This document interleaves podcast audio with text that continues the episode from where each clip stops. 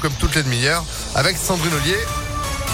Bonjour Sandrine, on commence par un point trafic. Bonjour Phil, bonjour à tous. Oui, une infotrafic, attention sur la M7, il y a un accident un peu avant Pierre-Bénite en direction de Lyon.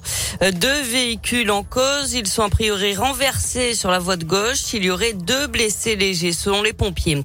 Fini le transport par câble, place au tramway express. Les élus du Citral ont voté hier après-midi le bilan de la concertation sur le téléphérique à la Lyonnaise qui acte donc l'abandon du projet.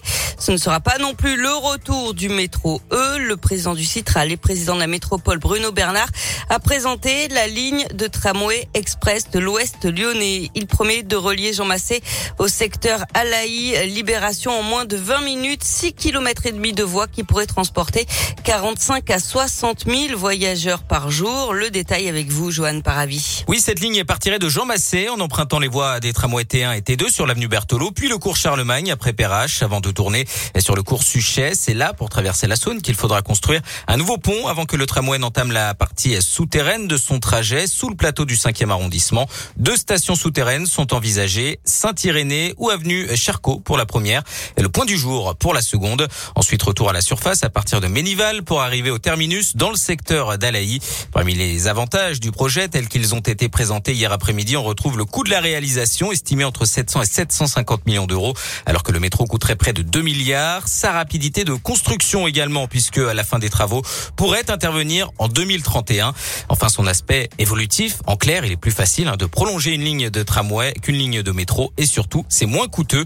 Le Citral évoque par exemple un prolongement jusqu'à Craponne. Et une grande concertation va être lancée. Les variantes de tracé pourraient y être discutées, tout comme la position des stations et l'insertion en surface. La concertation se déroulera fin 2023.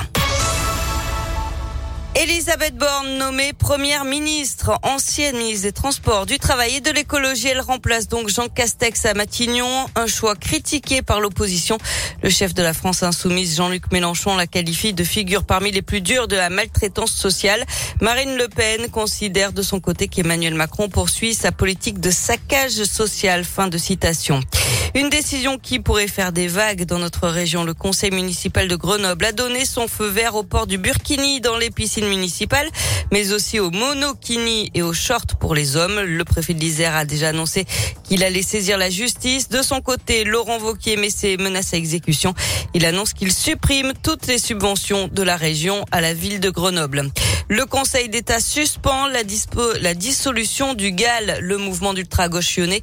Il avait été dissous le 30 mars en Conseil des ministres, notamment pour son incitation euh, virulente à s'en prendre aux forces de l'ordre. Mais le Conseil d'État estime qu'il manque de preuves montrant cette incitation.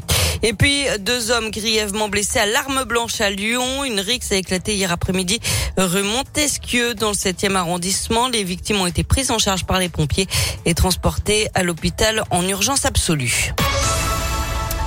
Du sport et du tennis avec la suite de l'Open Park à Lyon. Fin de l'aventure déjà pour Tsonga, Simon et Pouille. Gaël, mon fils, lui, a jeté l'éponge pour le tournoi lyonnais et pour Roland Garros. Il est blessé au talon.